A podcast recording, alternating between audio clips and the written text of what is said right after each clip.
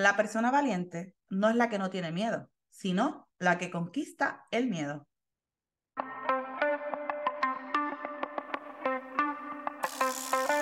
Nos casamos con la ilusión del felices para siempre. Pero, ¿cómo tenemos conversaciones incómodas y dolorosas de dinero? En un mundo donde las finanzas y las relaciones se consideran temas separados. ¿Cómo podemos administrar el dinero en pareja de manera efectiva y alcanzar nuestras metas? Te doy la bienvenida a Dinero entre dos Podcast, un espacio donde profundizaremos entre estas dos poderosas fuerzas, con expertos en finanzas, relaciones, psicología, neurociencia y mucho más. Mi nombre es Yashira Villahermosa y te invito a cultivar la intimidad financiera desde la conciencia. Presiona el botón de follow y prepárate para aprender cómo hablar de dinero con tu pareja. ¿Será que es posible encontrar armonía entre el amor y el dinero? Acompáñanos y descubre cada domingo estrategias, consejos prácticos, historias y reflexiones inspiradoras para que logres una vida amorosa y financiera en plenitud como la que sueñas. Saludos, hoy es domingo 23 de abril del 2023. Por aquí tu host y Mónica Yashira. Cuéntame si ya los niños regresaron a clase después de sus vacaciones de Spring Break. Te puedo contar que mi hija regresa mañana y disfrutamos mucho de estas vacaciones que estuvimos la semana pasada en California, en Arizona y dimos un paseíto breve también por Las Vegas. La realidad es que ella está bien contenta de empezar ya mañana la clase, a ella le encanta la escuela. Ya vieron mi sarcasmo. bueno, ¿qué te parece esa frase de hoy? Bendito miedo. Quise empezar con esta frase porque preciso, hay mucha gente que le tiene miedo a las tarjetas de crédito, es un terror. Y en lo personal, creo que esto pasa por la falta de información o porque de alguna manera no han trabajado ese carácter financiero que requiere.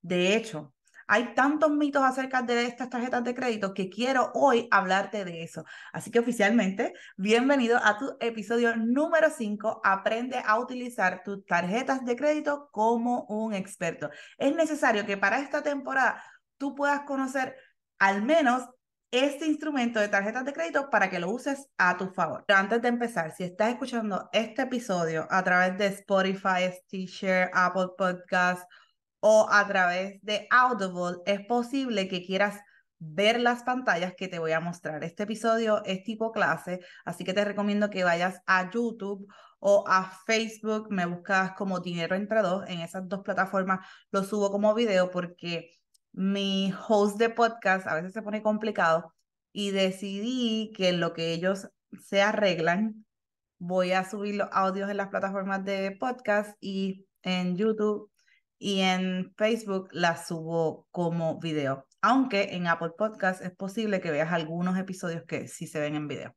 Bueno, ahora sí, vamos a comenzar con el primer mito. El primer mito es creer que las tarjetas de crédito son malas. Las tarjetas de crédito no hablan de nadie, así que no son malas. Pero esta creencia creo que viene porque hay demasiada gente que genera deudas en sus tarjetas de crédito que no pueden pagar y eso es darle un uso incorrecto. O sea, hay mucha gente que se cree que las tarjetas de crédito son una extensión de su salario o algo así, cosa que no es cierta. Te voy a dar el mito número dos. Es mantener un balance bajo mes tras. Eso lo escucho a cada rato, que me dicen, Yachira, yo dejé un balance bajo, y así es la pregunta. De hecho, voy a tener una sección de preguntas ya mismo. Ya, Chira, dejé un balance bajo en mi tarjeta de crédito este mes para que se me reflejara en el crédito, porque me dicen que si lo dejo, va a ser mejor, me va a subir la puntuación de crédito, así pague unos intereses.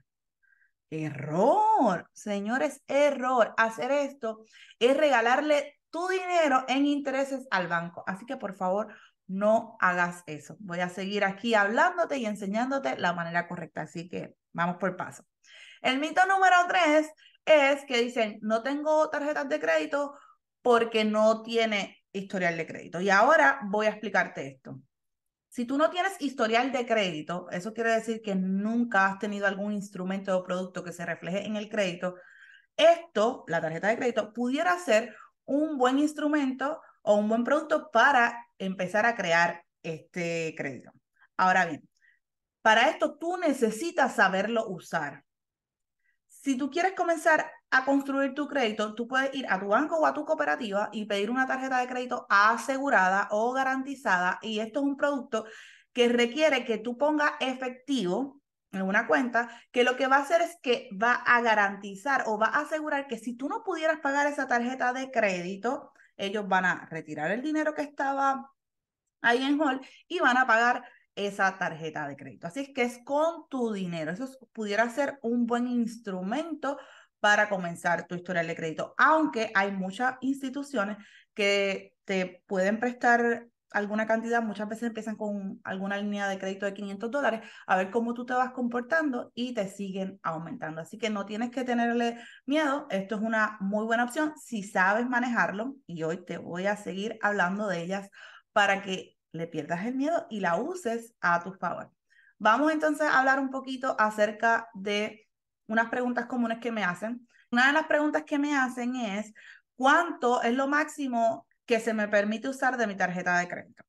La respuesta es que no utilices más de un 30% de tu límite de crédito. Supongamos que tu límite de crédito es de mil dólares en esa tarjeta de crédito. Así que tú no debes utilizar más de un 30%. Ahora quiero darte un hack que le doy a mis clientes. Esto requiere disciplina, así que no lo hagas si no eres disciplinado si tú quieres utilizar más de un 30% de la tarjeta de crédito, o sea, si tú quieres utilizar más de un 30% de tu límite de crédito porque quieres aprovechar los beneficios o porque tu calidad o estilo de vida los requiere, recuerda entonces que debes utilizarla y pagarla antes de la fecha de corte de ciclo. Ya mismo vamos a hablar de esos conceptos. Es importante que la utilices y la vayas pagando antes de esa fecha de corte de ciclo para que no se refleje ese exceso en tu historial de crédito. Así que esto es conocimiento y disciplina y hoy te vas a ir, créeme que ready para que aprendas a utilizar esas tarjetas de crédito como un experto o una experta. ¿Qué hago si hay transacciones que no reconozco? Se supone que cuando te llega tu estado de cuenta, tú puedas verificar que esas transacciones que están ahí fueron las que tú hiciste tú vas a llamar a tu institución bancaria y vas a notificar que esas transacciones tú no las reconoces, que no son tuyas. Hay algunas plataformas en línea de esas instituciones bancarias que tú puedes marcarlas ahí una por una y decirles que no las reconoces, pero normalmente tú tienes hasta 180 días para reclamar esas transacciones que no son tuyas y entonces la institución haga una investigación y se verifique si es fraude, si te van a cambiar la tarjeta, etcétera. Otra pregunta. ¿Cuántas tarjetas de crédito debo tener y cuál es la mejor tarjeta de crédito que se adapta a mí? ¿Cuántas? La que tu capacidad te permita manejar, porque una vez tú aprendes a manejar las tarjetas de crédito, tú vas a escoger tarjetas de crédito de acuerdo a sus beneficios. Vamos a hablar de eso en un ratito. Si no tienes ninguna, empieza con una, aprende y luego entonces elige si vas a añadir otra y para qué quieres otra. Eso sería otras preguntas. La mejor tarjeta de crédito es la que mejor se adapte a tus necesidades. Esto está íntimamente relacionado a tu estilo y calidad de vida. Por ejemplo, si te gusta viajar, comer afuera, los regalos, los descuentos, los cashback, incentivos, tú vas entonces a reconocer primero cuál es tu estilo de vida y tu calidad de vida y luego entonces vas a buscar esas tarjetas, sus características y sus beneficios para que hagas como un match de eso que tú estás buscando, que te ofrecen ellos y que tú estás buscando. El mundo de las tarjetas de crédito es un mundo bien fascinante y tiene muchos hacks que una vez tú aprendas a utilizarlas, créeme que te van a beneficiar. Hay muchos expertos que te van a decir, no, no las tarjetas de crédito. Y yo lo entiendo, porque cuando tú no creas una disciplina, para usar las tarjetas de crédito, lo más fácil es que yo te diga no la use. Pero si tú has creado, has desarrollado una disciplina, claro que sí, aprovechala, utilízala de manera correcta. La realidad es que como yo no quiero hacer un mega episodio muy largo, yo te voy a dar un regalito y es un regalito de madres adelantado. Quiero que entres a www.dineroentre2.com diagonal tarjetas de crédito y ahí te voy a dejar una clase pregrabada. De, de hecho, esto es una lección que está incluida en el programa de finanzas en pareja, que te la voy a dar totalmente gratis y ahí voy a profundizar mucho más. En esa lección yo profundizo acerca del vocabulario de las tarjetas de crédito, te voy a enseñar a leer el estado mensual y también te voy a seguir hablando acerca del uso correcto de las tarjetas de crédito. Así que entra a www.dineroentre2.com diagonal tarjetas de crédito. Te voy a dejar el enlace aquí en las notas del programa. Pero eso no es todo. Además, vas a tener un PDF donde te doy cinco consejos para no enredarte con tus tarjetas de crédito. Que este PDF incluye un mini glosario para que entiendas mejor los conceptos. Al haber tanto desconocimiento o miedo en el uso de las tarjetas de crédito, mucha gente prefiere usarlas para no endeudarse. Aunque no lo creas, hay mucha gente que se confunde entre tarjeta de débito y tarjeta de crédito. ¿Por qué yo sé esto? Yo trabajé aproximadamente cinco años en una institución bancaria y lo veía a diario, así que no es algo que me están contando, es algo que lo viví. Y quiero aprovechar, por si tú eres uno de ellos, y darte la información que necesitas. La diferencia fundamental es que cuando pagas con tu tarjeta de débito, eso se cobra directamente de tu cuenta corriente o de tu cuenta de cheque, porque realmente esa tarjeta de débito está atachada o enlazada con tu cuenta de cheques o corriente. Cuando tú pagas con la tarjeta de crédito, estás pagando con el dinero que el banco te está prestando. Así que sí, al final, pagar con una tarjeta de crédito es crear una deuda con el banco. O sea, él te está prestando el dinero por un tiempo específico con unos términos y condiciones específicas. Pero si tú las sabes utilizar, tú vas a tener muchos beneficios y vas a también poderlas utilizar para controlar tus finanzas. Ahora quiero darte unos consejos o unas acciones para que uses las tarjetas de crédito a tu favor y entiendas este juego de tarjetas de crédito y puedas convertir en un experto. El primero que te quiero dar es que no hagas adelantos de efectivo o cash advance. Aunque parece tentador, porque esto es una manera rápida de tener efectivo es una de las cosas más costosas que podrías hacer. Esta opción que tiene la mayoría de las tarjetas de crédito es que tú puedes ir a un ATM o a una sucursal a retirar el dinero en efectivo, pero ¿cuál es el problema? Tres cosas que tienes que considerar. Una de ellas es que vas a pagar un cargo por esa transacción y a menudo ese cargo está entre un 3 y un 5%. La segunda cosa que debes considerar es que la tasa de interés del cash advance usualmente es más alta que la tasa de compras regulares. Y lo tercero es que usualmente vas a comenzar a pagar los intereses desde el momento en que hiciste la transacción. Así que en este caso normalmente no aplica el periodo de gracia. Eso quiere decir que diariamente vas a seguir acumulando ese interés desde el momento en que tú hiciste la transacción. Por ejemplo, mírame aquí. Suponiendo que retires algunos 500 dólares y el cargo por adelanto de efectivo de esa tarjeta es un 5%. Cuando tú haces la multiplicación, quiere decir que esta cantidad serían algunos 25 dólares. Así que al final, nada más, el, al principio tienes 525 dólares. Pero ¿qué sucede? Suponiendo que la tasa de interés de esa tarjeta es un 29%, tasa de interés 29%, estamos hablando que para tú tener un cálculo, te lo voy a hacer aquí manual, pero tú puedes buscar en, eh, en Google, busca calculadora de tarjetas de crédito y te va a dar un número más exacto. Aquí no te mortifiques con esto.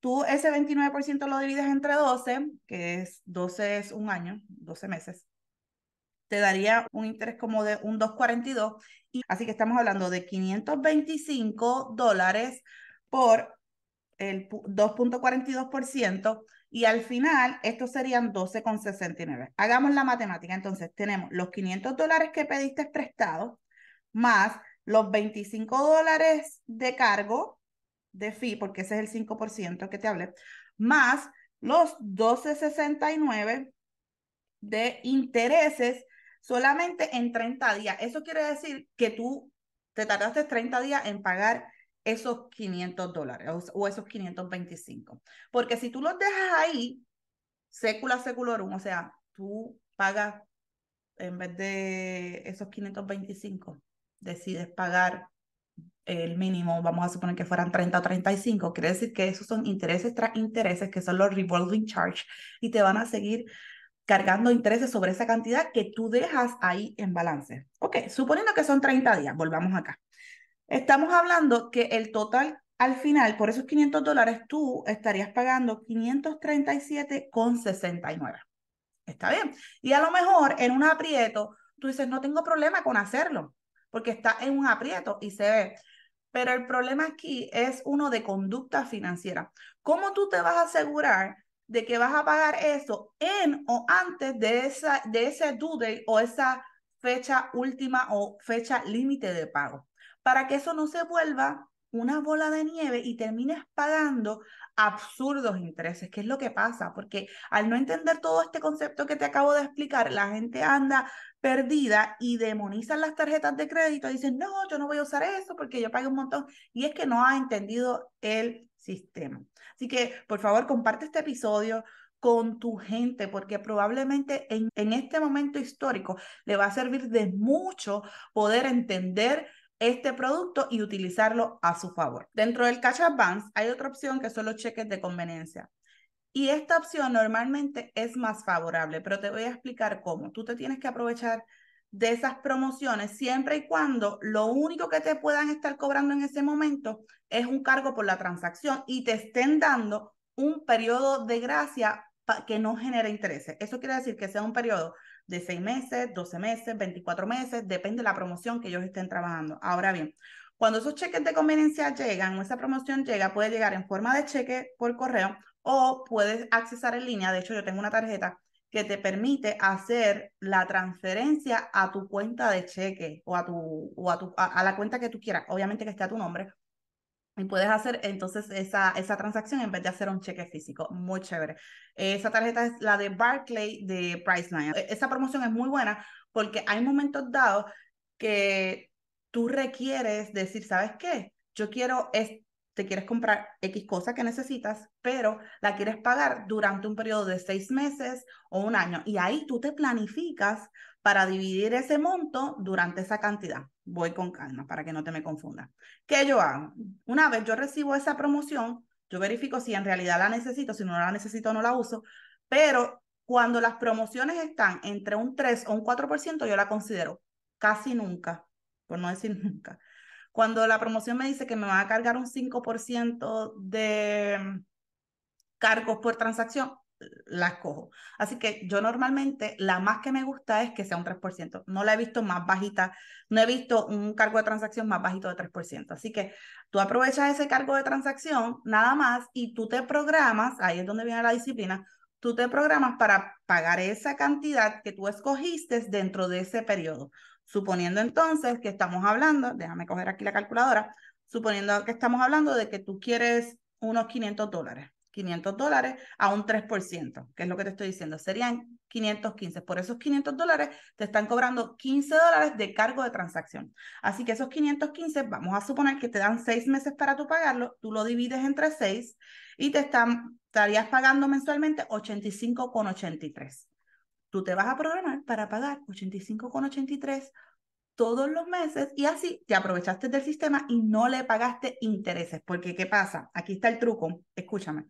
Ellos no te van a cobrar intereses por ese periodo que ellos te están diciendo, pero sí los van a acumular desde el momento en que tú hiciste la transacción. Eso quiere decir que tú vas a ver en tu estado de cuenta en la parte de abajo vas a ver que te dice Cash Advance, te va a decir la cantidad, los 500 dólares, te van a mostrar también cuánto fue el fee de la transacción y hay una parte que te va a decir intereses acumulados. En esa parte donde te dice intereses acumulados, quiere decir que ellos están acumulando los intereses porque si tú no saldas ese dinero, esos 515 que te hablé, durante el periodo con el que tú te comprometiste, ellos te van a cobrar los intereses así solamente te queda un dólar por pagar.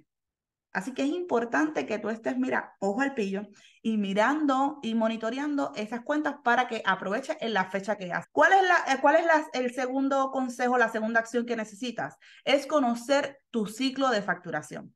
Esto involucra el periodo de transacciones que normalmente es un mes. Y aquí hay dos fechas importantes que tú debes conocer. Ahora quiero que mires a la pantalla y explicarte cómo vas a conocer tu ciclo de facturación. Esto involucra dos fechas importantes y normalmente es dentro de un periodo de un mes. Está la fecha de corte de ciclo, que básicamente es la que pone fin a un periodo y da comienzo a otro. Y la otra fecha importante es la fecha límite de pago, que es el último día que tienes para pagar el total del estado de cuenta, porque es lo más saludable. Aquí con las fechas la gente casi siempre anda confundida y por eso quiero simplificarte. Vamos a suponer que mi fecha de corte de ciclo es el día 22. Así que son todos los 22. Vamos entonces a escoger el 22 de abril. Mi fecha de corte de ciclo es el 22 de abril. Aquí te voy a señalar, mira, el 22 de abril, ¿cierto? Entonces quiere decir que el 23 de abril abre un nuevo ciclo, un nuevo mes. Vamos, aquí está, el nuevo mes. Así que todas las transacciones que yo haga a partir de hoy hasta el próximo corte de ciclo, que estamos hablando del próximo corte de ciclo, mayo 22, van a estar dentro de ese periodo de un mes. Pero ¿qué pasa?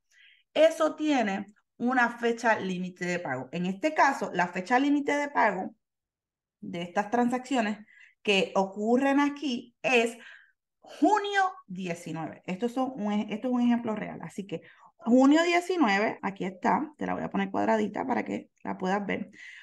Junio 19 es el due date. Espero que hasta aquí estés entendiendo fecha de corte de ciclo y due date. Así que mi due date es el 19. ¿Qué estamos viendo? Estamos viendo fecha de corte de ciclo, que quiere decir que termina un periodo, y la fecha última de pago. Por lo tanto, yo tengo esas transacciones que yo haga del 23 de abril hasta mayo 22, yo voy a tener para pagarlas en junio 19. Y si tú sumas eso, si tú haces el cálculo, normalmente son 21 días entre la fecha en que se genera la factura de tu tarjeta de crédito, que normalmente es la misma de corte de ciclo, y esa fecha de vencimiento. En este ejemplo que te acabo de dar, te dije que la fecha de vencimiento es en junio 19, así que eso quiere decir que si yo hago una transacción hoy, 23, tengo algunos 56 días para pagarla sin intereses. Por eso es importante que tú te aprendas estas fechas porque así vas a poder ganar ventaja y jugar con el dinero de otro pero requieres disciplina, requiere cambios de hábitos, requiere trabajar tu mentalidad y requiere que te siga educando. Ahora, otro tips que te voy a dar. Normalmente las fechas de corte de ciclo vienen predeterminadas por la institución, pero tú puedes cambiarla entre una a tres veces por año. Por ejemplo, si tú tienes varias tarjetas de crédito, mi recomendación es que no pongas las fechas de corte de ciclo igual.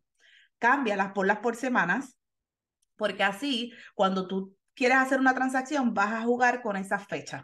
Pues si las tienes todas que cortan iguales, es probable que este tipo de beneficio que tú quieres, es, eh, extender los días para el pago, no te funcionen hasta que llegue esa fecha. Así que si tú tienes varias tarjetas con diferentes fechas de cortes de ciclo, es probable que te beneficies más. ¿Cómo tú cambias esas fechas de cortes de ciclo? O tú llamas a tu institución bancaria o entras en línea, que normalmente en línea te permite hacerlo. El tercer consejo o acción que quiero que hagas es que evites pagar intereses. ¿Cómo lo haces? Pagando el saldo total del estado de cuenta. No pagues el mínimo, ni más del mínimo. Al usar tu tarjeta de manera presupuestada, pagas lo que consumiste en o antes de esa fecha límite de pago y créeme que vas a aprovechar todos esos beneficios.